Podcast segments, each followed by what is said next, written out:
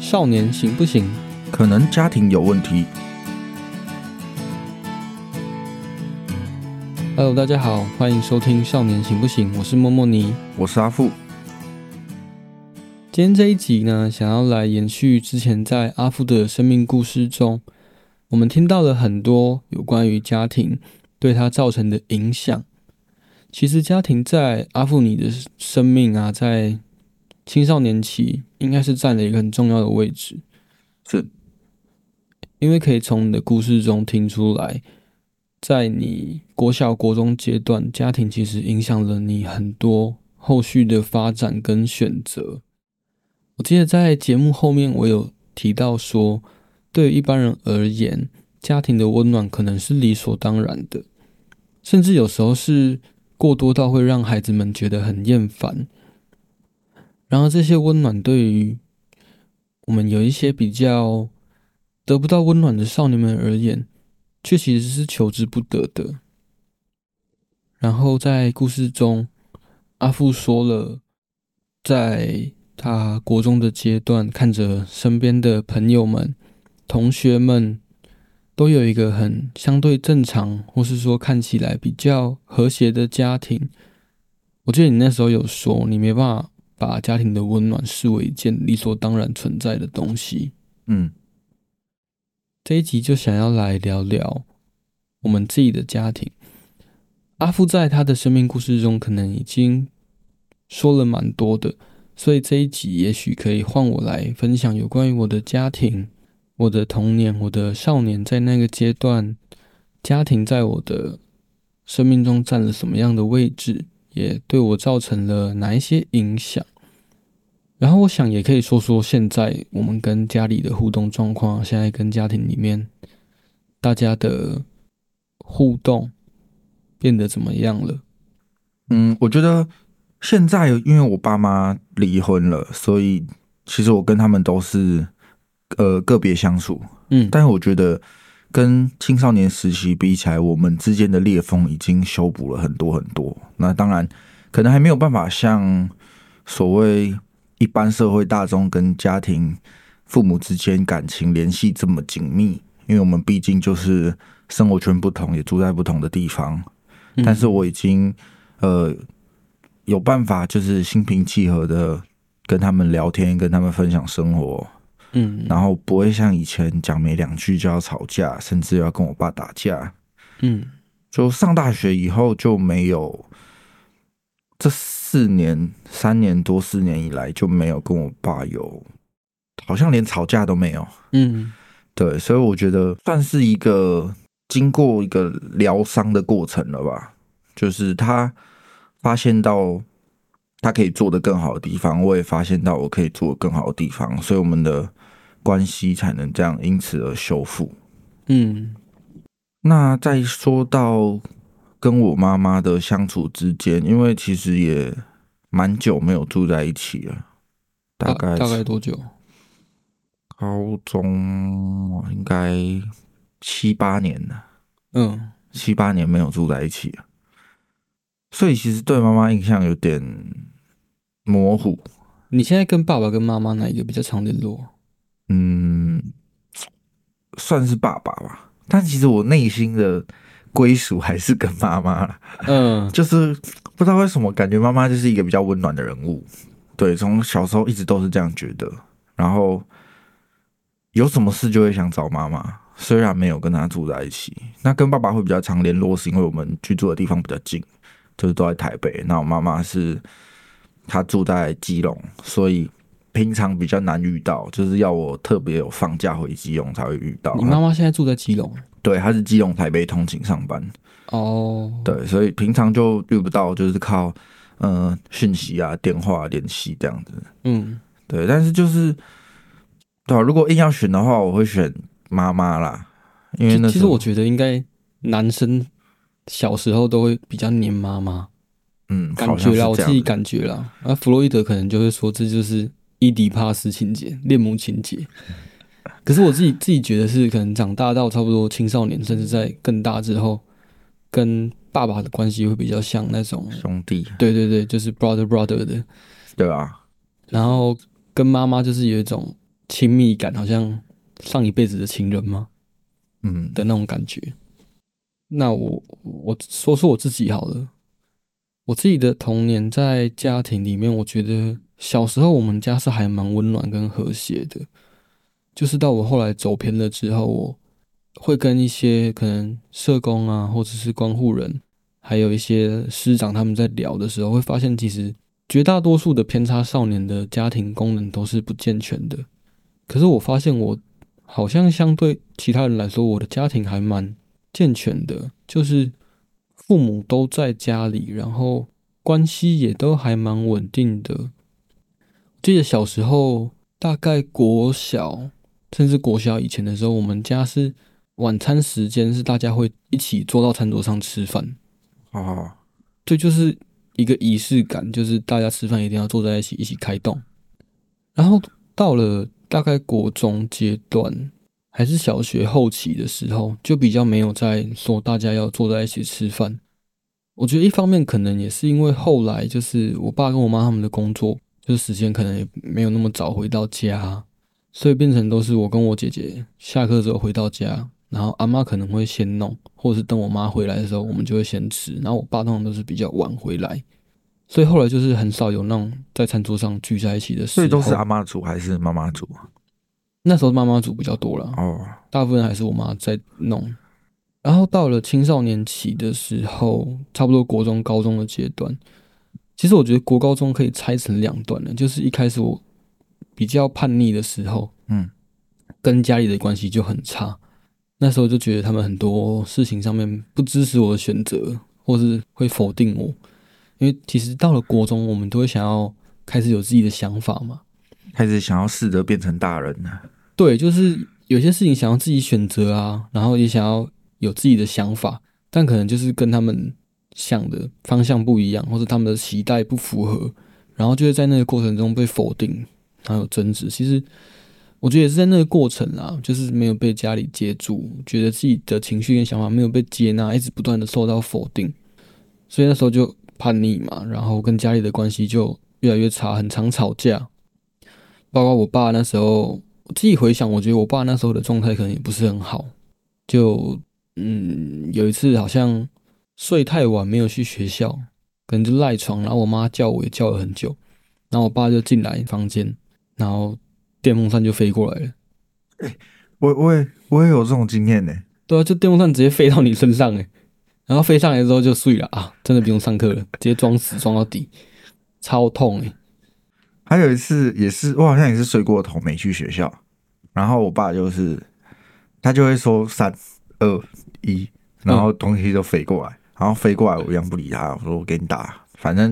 因为那时候我已经国中了吧，嗯。但其实我爸长得比较娇小一点，嗯。啊有看过的人就知道我长还蛮大只的，所以国中的时候我已经长比我爸大只了。嗯 就那时候如果真的要打起来，他打不赢我，但是我基于对父亲的一点点尊重，就是我基本上那时候还不会真的想要认真跟他拼命，但是就是哦，你要打我给你打，你不会挡吗？什么的，会会会会会挡啊，但是就不会像在外面跟人家不会还发。生冲突。对对，那时候还尽量避免这种情况发生。当然真的有到打起来过，但大多时候我会尽量避免跟他打起来。嗯嗯，然后反正他就是东西飞过来，然后我就不理他，我继续做事情。嗯就就算我已经起床，我也因为他东西飞过来，所以我就知道我那天死都不去学校。如果我去学校，就代表我对他的暴行低头认错。呃所以那时候我就是知道说，我绝对不能去学校，然后我就在家里是赖在家里。然后他就把我东西打包，鞋子、衣服打包。我那时候住三楼，嗯他直接窗户打开，把我东西全部丢下去。我直接傻眼呢！哦，我就想说啊，现在是怎样？是要我离家出走啊？因为他就拿那种黑色大垃圾袋，嗯然后东西全部丢进去，就我平常穿的衣服啊、鞋子啊、书包啊，还有丢过去，然后叫我自己去捡。然后我也不捡，我就放着，我就从三楼看下去的东西掉在那个路边人行道这样，然后我就这样放放了大概半天，中午吃完饭我才才才下去把它捡起来。我们输了面子，也不能输了里子。对啊，那时候就是赌气啦，就觉得他不能这样做，所以我也不能顺着他的要求去做他想要我做的事情。其实真的就是这样诶、在青少年期跟家人发生争执的时候，很多都是因为赌气。嗯那我刚刚有说，我可能青少年期的国高中要分成两个阶段讲，是因为我在国中阶段跟家里就是不断的冲突啊、争执，关系很差。可是到了大概国中后期要升高中，以及后来高中的阶段，跟家里的争执反而是比较少的。但我想会有这样的改变，应该是主要来自于我我爸跟我妈对我的态度有一些转变。就我是一个脾气很倔的人，现在比较还好，可是那个时候认识我的人应该都知道，我其实是一个很脾气很倔、很拗、很硬的人，所以我跟他们赌气的时候是赌的很严重的那种，我可能钻牛角尖。对我连面子都不想要输掉。，OK，对，所以他们就会发现，他们对我太多的否定，或是太强硬的要求，也没办法达到效果。所以后来就变成他们可能，嗯，讲道理，柔和劝说。应该是，我觉得那个感觉很像他们先接受儿子现在是这个状态了，那已经在这样的情况下，至少不要让关系常常处于冲突的状态，起码还能够跟我保持联系，嗯还可以掌握到我的状况，同时也可以让我在外面的时候，他们可以知道我的安全，不会说因为我们都是在那种很高张力的状况下，所以他们想找我的时候，我也不会让他们找。变成说后面他们改变态度之后，其实我觉得那个状态有一点像是默许，但那也是一种妥协，就他们放下了一定要我怎么样坚持，的那个坚持，对，然后换来一段关系的和谐。起码我人不在家的时候，他们可以打电话来，掌握到我的状况，知道我在哪里。因为那个时候我已经知道他们不会管我了嘛，我想嗯怎样就怎样，我晚上不回家就不回家，我要去哪就去哪，他们也不会吵什么。那他们打来，我就是可以报个平安。所以其实到了我国中后期跟高中的时候，反而那时候跟家里的关系比较和谐。虽然我觉得那时候也还是处于一种叛逆的状态，但起码跟家里的关系比较稳定。就是可能我跟其他兄弟他们出去吵架，就已经东西都带着，然后骑着摩托车几十台车出去。这时候我妈一通电话打来，啊你在哪里啊？我说哦，现在去吵架、然后我妈就说哦，那注意安全啦。大概就是这样。可是起码我觉得这样子的关系能够让家人掌握到我的状况，他们可以知道我人在哪里，同时也有一些心理准备，比起完全掌握不到我的状况来说，会比较好一些。我觉得这就是他们家长一个学习的过程啦。他们也知道，他们想要得到的这些关于自己小孩的资讯，他们应该要怎么做，比较有机会去得到。像我以前国小的时候，我也是不回家，我妈会在客厅坐到十二点一点，坐在客厅等我，她不睡觉，她隔天可能八点就要出门上班的人。我妈也都这样哎、对，然后后来我就一直叫他不要等我，然后他就会开始夺命连环扣，嗯。啊，我就死都不接。嗯。然后他就吓到了，然后就会像你说的，会产生很多冲突。嗯。对，然后到后来，他开始不会夺命连环扣了，嗯，然后他就只会问我说在哪，嗯，然后我就哎，那、你今天没烦我，那我跟你讲好了。对对对，就是那种感觉，就 对，然后就会就会跟他就会跟他讲说我在干嘛，然后他说早一点回家，我说好，我吃完早点就回去。对，就可能妈妈就会说你早一点回来，我说早绝对早，早上就回去。对，然后你刚刚说就是妈妈会在客厅等你，其实我妈那时候也是，不管我多晚回去，只要我还没有到家之前，我妈绝对是在客厅等我。然后她可能就是会直接拿拿一个毯子，就在客厅睡觉，等我回去。然后我到家第一件事就是看到他在客厅，我就会把他叫起来，我说：“哎、去房间睡觉了。我妈在等我的时候，她是客厅她都不开灯的，”嗯然后就是完全，因为我回家的时候可能都是两三点、三四点，嗯，然后我回到家的时候，第一个开灯就发现，哇，有一个人坐在那边呢。嗯他也不是躺着拿什么毯子啊，睡在沙发上，他就真的是坐直坐在那边。坐着睡着吗？对对对，然后我就想说啊，其实刚开始我会觉得他这样很可以说自作多情嘛，就是我会觉得说，我其实已经可以照顾自己的安全了，你不用担心我，我就只是跟朋友在外面比较晚回家而已。嗯那时候还不了解他的担心啦，嗯因为他也不知道我在干嘛嘛，那我也不不了解他为什么要这样，嗯所以刚开始还就是会觉得他这样子有点做太多了，让我觉得有一点不舒服。嗯，对我就会觉得我好像应该要挂念，但是我觉得他不应该挂念，他不应该去担心我在干嘛，因为我能够把自己照顾好，我会安全的回来这个家。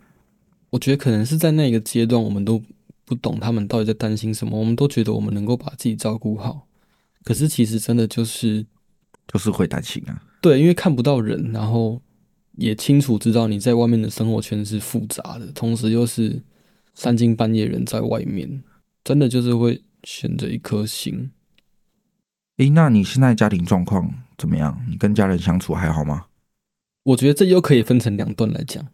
就我的故事很片段片段，嗯因为有提到过我有进去过两次。第一次我出来的时候，我觉得那时候家里又有回到了像家一样的感觉，因为其实爸爸妈妈一直都在，但是在国高中阶段里面不在家的人是我。然后那一次回来，就我真的回来了，也回到这个家里面。我那时候目标很明确，就是除了把高中完成之外，也要努力考大学。所以我大部分的时间都待在家里面，跟家人的互动也比较频繁，然后也比较正向，彼此会互相关心，也会聊聊天。但是因为后来我上了大学之后，我就搬出去住，学校比较远，所以那时候就没有那么常待在家。可是那时候我妈就比较黏我了，她很想我，所以我每一周只要到了周末，我都会回家里，就从租屋的地方回来。那个时候我觉得就是真的有一种觉得自己好棒，就我回来了这个家，家里完整了。但是后来我大学念一念之后又就进去了嘛，就是另一条案子的判决，嗯终于下来，所以我又进去了一段时间之后才又出来。但是在我出来前的时候，有一次我妈来看我，跟我说了一件事情，我其实没有到很震惊，但是有一点意外，就是她跟我说，她跟我爸离婚了，而且那个时间她跟我讲是我刚进去的时候，就离了。刚进去没多久，不到一年。那他跟我讲的那个时间点，他们已经离婚两年了。同时，他跟我讲的时候，他已经搬出去了。所以我第二次出来，我回到家里的时候，家里是没有妈妈的。我其实还蛮不习惯的，就是回到家里面，可是就是少了一个人。那个感觉很明显，就是我以前只要回到家，那就会在。不只是会在，我以前骑改装车，排气管很吵那种，然后到家楼下的时候，我都不用掏钥匙，门就开了。然后上楼门也是开的，一开门就是迎来一个拥抱，超像女朋友那种，很黏，真的很黏。可是现在就是我到家，就是会有一种失落感，空的对，就是好不一样哦。我到家，然后我要自己把钥匙掏出来，然后走上去，然后打开，打开之后也没有一个人在等你或是迎接你，少了一个人。可是其实跟家人的互动，我觉得还是跟之前一样，也是好的。但是就是因为变得互动的机会更少了，联络的机会也越来越少了，我自己会觉得很可惜。但是好像也现阶段没办法做什么。但我想，就是经过这几年之后，我们对家人的看法可能也都不一样，也比较能够去理解他们当年的担忧跟想法是什么。所以现在的互动，其实有时候我觉得也更像是朋友，能够在一个相对的位置说说话。然后我记得在你的故事分享的时候，你那时候还有提到，就是说每个青少年或是每个人的心中都有一块属于家庭的位置。甚至可以说，它就是一个很基本的需求。你觉得家庭为什么会这么重要？家庭对于少年，我们在童年跟青少年期的时候，会对我们造成哪一些影响？我觉得家庭为什么会重要，就是因为几乎大多数的人都是从家庭里面出来的嘛。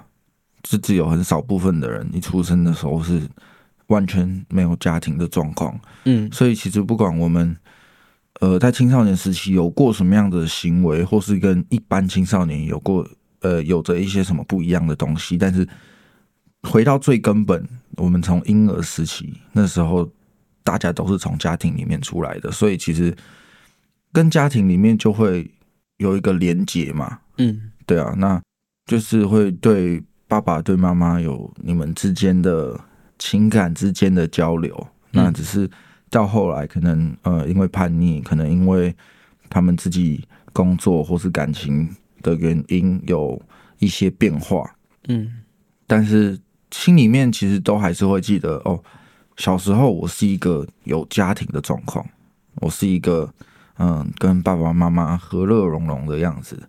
那其实那个时候就会觉得自己还蛮幸福的。那直到长大之后，就是稍微大一点之后，可能嗯儿童转往青少年那个时期，家里面开始发生一些变化，像我。呃，前几集有说到的，就是呃，爸爸开始出状况，然后经济家庭经济一落千丈这样子，那就会慢慢的失去了那个家庭原本有的温馨啊，跟和乐融融的状况，然后就随着越来越久没有体会到那种感觉，就会觉得心里面有一块在慢慢流失。嗯对，所以就会看到朋友啊、同学啊。他们还是一样，诶，到青少年时期，你还是跟家里和乐融融，还是很温馨的时候，就会有点羡慕啦，然后就也会期待，诶，我知道自己现在的家里面可能没有办法这样子，但也会希望将来有一天能够家庭团圆，再回到小时候印象当中，就是觉得很幸福的那个家庭里面，嗯。所以我才会觉得说，为什么？家庭对于那时候的我来说会这么重要？我觉得第一个是因为有体会过啦，嗯就是最一开始相对完整、相对温馨的时候，嗯，所以那个幸福感会存在，只是随着家庭的变化，它慢慢流失掉了。那第二点就是跟同才之间的家庭环境的比较嘛，嗯就是你可以去看到其他同学朋友跟爸爸妈妈怎么相处的，嗯然后就会觉得说，哎、为什么人家可以，我们家不行？我觉得这这两点对于影响我，所以让我觉得说，哎、家庭其实很重要。其实都是在比较、欸。我这样听下来，一个是你跟自己家里的比较，因为过去有体会过去的自，己比较，对体会过那个很温暖跟幸福的时候，但是后来慢慢有一些状况之后，其实是有一个落差。嗯，然后再来就是到了国中阶段的时候，跟其他人比，发现自己的家庭跟其他人的家庭不太一样的时候，好像就会，那是一种什么感觉啊？觉得自己跟其他人不一样，然后自我怀疑吗。会自我怀疑吗？我觉得倒也还好，因为那个状况其实蛮清楚的。哎、你们就是不一样，就其实不用怀疑，就是你跟别人家庭就是不一样，就是人家有的你没有这样。然后我觉得那时候比较多的会是期待跟质疑吧，期待跟质疑什么？期待有一天可以回到想象中的那个家庭状况，嗯然后质疑是质疑爸妈为什么会把我们家搞成这样子。哦，对，但那时候其实没想到，可能有一部分也是自己的问题，就会觉得说，哎、是因为爸妈没有提供一个完整的家庭环境，嗯，那是直到到后来我真的，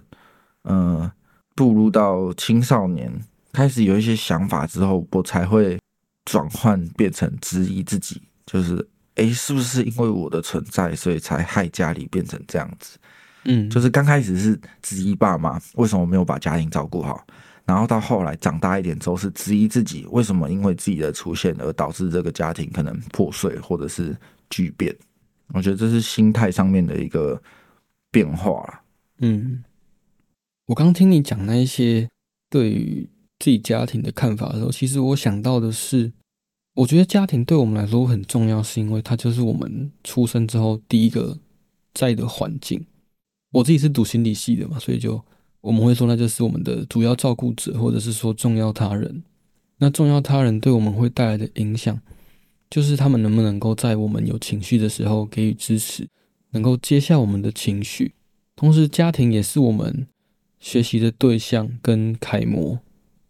刚刚有提到说，你爸爸跟妈妈那时候家里的状况，其实后来越来越差。其实我想到的事情是，确实在你的故事中是。爸爸开始在生活上有一些状况，所以家里的经济也开始有一些问题。然后妈妈就开始也很努力的要去赚钱。我想说的是，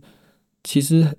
很多家庭的父母都是小康家庭，积极营营的在赚钱，要把这个家照顾好，要养好家庭的经济，在生活上能够照顾好小孩。但就是在他们忙碌的赚钱与生活的同时，可能他们自己也有一些情绪，没有出口，没有人可以去帮他们接住。那他们怎么又还有那些力气来接住小孩子的情绪？同时，他们这么努力的赚钱，把这个家照顾好，把小孩养大，其实一定也是对小孩有一些期待跟想法。但是这个时候到了我们迈入青少年的时候，我们开始有了一些自己的想法，开始想要独立。这个时候，如果家人没办法给予支持的话，就会有一些摩擦跟冲突的产生。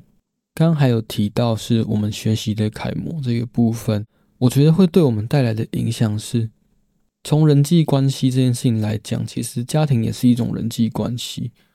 那我们小时候其实就是在家庭里面看着父母的互动，或是其他家人的互动，来学习怎么样在人际关系中跟其他人互动。但是如果父母之间的互动也不是那么良性，或是他们面对冲突的方式，在处理情绪的时候不是那么完善的话，我们其实是没有一个能够学习的目标，这也会导致了我们到少年期的时候，在面对同样的事件跟关系的时候，我们会复制他们的处理方式，我们会不知道应该要怎么处理。我觉得这个是家庭会对我们造成的一些影响，到少年时期的时候会产生。还有一个是家庭会对少年造成的影响是，其实我们都知道有一些人，他们家里本来就是黑二代，家里可能父母本身就已经是有黑社会背景，甚至是家里就是开公庙、有正头文化背景的。嗯，那理所当然，他在这样的环境里成长，他就是。就是会长成这样子的模样啊，对他来说那就是正常，嗯，那就是他的生活。对啊，你如果跑去读书，跑去做一般工作，对他们那个环境来说，哎，这才是奇怪啊！这个人怎么怎么这样子？怎么不出正头？怎么不吸毒？你怎么不吃青？对，就是小时候就已经都看过，该看到的都看到了。那反而到了国中阶段的时候，跟其他一般人相处的时候，会觉得你们在干嘛？看不懂。嗯，所以延续了这个家庭对我们的影响，我觉得可以说到的是，阿富，你那时候在节目里也有提到说，父母可能都会用他们认为对小孩好的方式去为小孩做选择，但小孩不一定能够适应或喜欢，甚至努力的往那方面前进。我觉得甚至可以把这句话改写说，我们都知道我们是有选择的权利的。我们在出生之后，在面对不同的事情，我们其实是拥有选择的。但是我们唯一不能选择的是我们的出生。我们要生在什么样的家庭，在什么样的环境下成长，这些都不是我们能够选择的。但是我们的父母是可以选择的。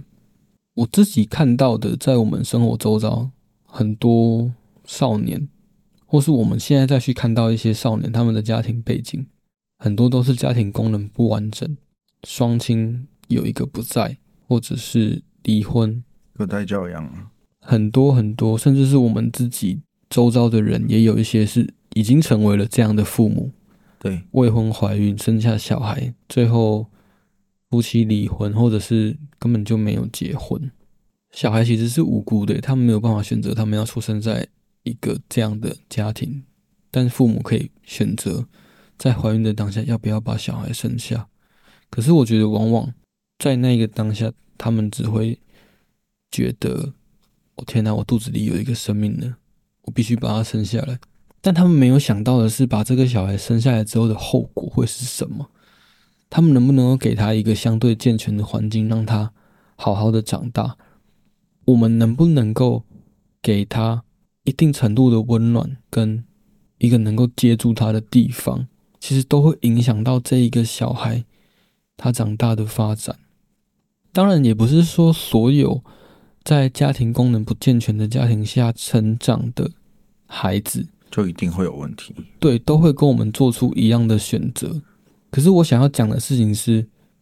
这个部分是我们的选择。可是，在当初要不要出生这件事情，我们是不能够选择的。对，像我还记得小时候还很叛逆的时候，那时候跟爸妈吵架，然后就可能我做了一些很夸张的决定，然后他们就会说：“你都没有问过爸妈，你就自己做决定，你还未成年，你觉得你可以这样吗？”嗯，然后我就会反驳他们说：“你也没有问我要不要，我要不要出生在这个世界上啊？嗯，那你们凭什么就这样把我生下来？嗯，对吧？那时候会有这样子跟他们一个对话的过程。嗯，我刚刚有想到一句话，有一个心理学家叫阿德勒，其实这几年应该蛮红的，可能大家都有听过。从《被讨厌的勇气》那本书谈阿德勒之后。这几年也慢慢很多有关父母、有关教养的书籍都会提到阿德勒。阿德勒说过一句话，他说：“幸福的人用童年疗愈一生，但是不幸的人用一生来治愈童年。”我觉得就可以呼应到我刚刚提的，我们没有办法选择出生这件事情，但是却是父母帮我们去做了这样的选择。那会提这个，其实也是想要。算是一种行动呼吁吗？或者是说可以提供大家多一点思考的方向，是在于结婚跟生小孩这件事情上，其实不只是要考虑到伴侣双方的关系跟状态，我觉得更多的时候是要去思考，我们准备好要来迎接这个孩子的诞生了吗？因为孩子出生之后，其实原本只有两个人的两人世界生活会受到很大的影响。我们的生活里就是这样多了一个孩子，除了工作要赚钱之外，我们自己的生活也可能会相对的需要拨出更多的给孩子，甚至是可以说，其实从孩子出生了以后，我们的生活就不再只是只有我们，更多的是还要考虑到我们还有一个责任，同时我们能不能够承担这个孩子的情绪，我们能不能够接纳他，能不能够在他。逐渐长大的过程中，支持他，甚至是给他一个比较相对舒适的成长环境。我就觉得说，其实家长要知道说，跟小孩是分开的，小孩总有一天会独立。就你是你，我是我，爸爸是爸爸，妈妈是妈妈。嗯，就我们是一个家庭，但是我们彼此之间的方向啊，或者兴趣啊、观念是并不能够互相牵制的。就是我觉得。不要有养儿防老的观念吧。嗯，我觉得说小孩将来之后会有什么样子的发展，那是他自己的事，你可以跟他讨论，可以给他意见，但是你不要限制好他想要走的路是什么样子，因为你永远不会知道他想要走什么样子的路。我想要讲一个比较可能政治不正确的一句话，就是。传统来说，我们会觉得长大之后就是要孝顺父母，要回报我们父母带给我们的养育之恩。可是我觉得讲的比较现实一点是，孩子要出生是父母决定的，决定把他生下来，但是孩子没有答应说我要出生，也没有答应说你们把我养大，我就要回来照顾你们。对啊，就是养育小孩的这个过程，是因为小哎你决定生小孩，所以所附带的责任。跟你必须要做事情，并不是小孩以后要孝顺你才前面才先养他。就是传统的观念上，我们会觉得把小孩子养大之后，他们长大了回来养我们是很正常的。对。可是这句话讲出来真的是很真不正确。但我想说，其实这个观点有点像在做投资。嗯。但是生小孩、养儿育女这件事情不是投资，而是我觉得它是一种延续生命。你应该要去心甘情愿的完成这个责任，如果有什么期待，想要更多的回报的话，那你当初就不应该做生小孩这个决定。嗯，就我觉得不应该要抱着这一个期待这件事情。我觉得这是最近比较新的观念啦，可能嗯老一辈的家长啊，还不一定能够接受这样子的说法。但我想，这也是因为这个观念越来越普及在大众的视野里面，所以为什么我们现在生育率会越来越低？我觉得这也是其中一个原因。有一部分是因为经济真的不景气了，是啊，那孩子不好养。对啊，我就觉得说，可能哎，有一些人意识到说，哎，他其实养小孩不应该，小孩以后就会养他，他们可能也怕投资失败吧，所以就做了不生小孩的这个决定。我觉得也有一种可能是因为以前的传统观念就是结婚生儿育女，工作赚钱把小孩养大，就这个好像是一个很人生的过程很顺序啊，很普世的一个人生历程，大家都照着这个轨道走。可是到了现在，就是慢慢大家会有更多自己的想法跟思考的时候，反而大家就开始会想说：我们要生小孩吗？我们为什么要生小孩？我们要结婚吗？结婚的意义是什么？这件事情，所以有了更多的思考之后，现况上就会有一些不同。我自己是这样觉得。那在节目的最后，我觉得可以分享我之前看过的一本书，那本书的书名叫做《家庭会伤人》，然后有另一本叫做《童年会伤人》，不过目前好像买不到了。但我觉得两本里面的内容是很相仿的，他们都是用一个比较系统观的观点来看待个人，从家庭整体来看待，而不是从个人的观点来出发。也就是说，在我们出生的时候，这一个家里面所有的成员，我们把它视为一个整体。为什么要这样子说？是因为其实有时候少年的行为，无论是偏差行为，或者是一些叛逆，甚至是少年的司法事件的发生，我们往往都只能够看到少年这个人他做了什么事情，看到一些因跟果。可是其实，在那个因的背后，还有更多值得去讨论的事情是。我们把家庭视为一个整体的时候，有时候家里出现状况的可能不是少年本人，可能是父母之间有一些冲突跟争执，但是在父母的冲突跟争执间接的影响孩子的情绪没有被接住，孩子的想法被否定，孩子在家里得不到归属，于是影响了他的情绪没有出口，他的想法被否定，他想要证明自己。他开始有产生一些偏差行为，想要让自己被看见。那这个时候，问题真的是少年本身吗？其实也不尽然。我们如果把家庭视为一个整体的话，可以说，父母发生争执这件事情可能是一个因，但果可能展现在少年身上。我们用疾病来比喻好了，可能父母是某一个器官，那个器官出了一些状况，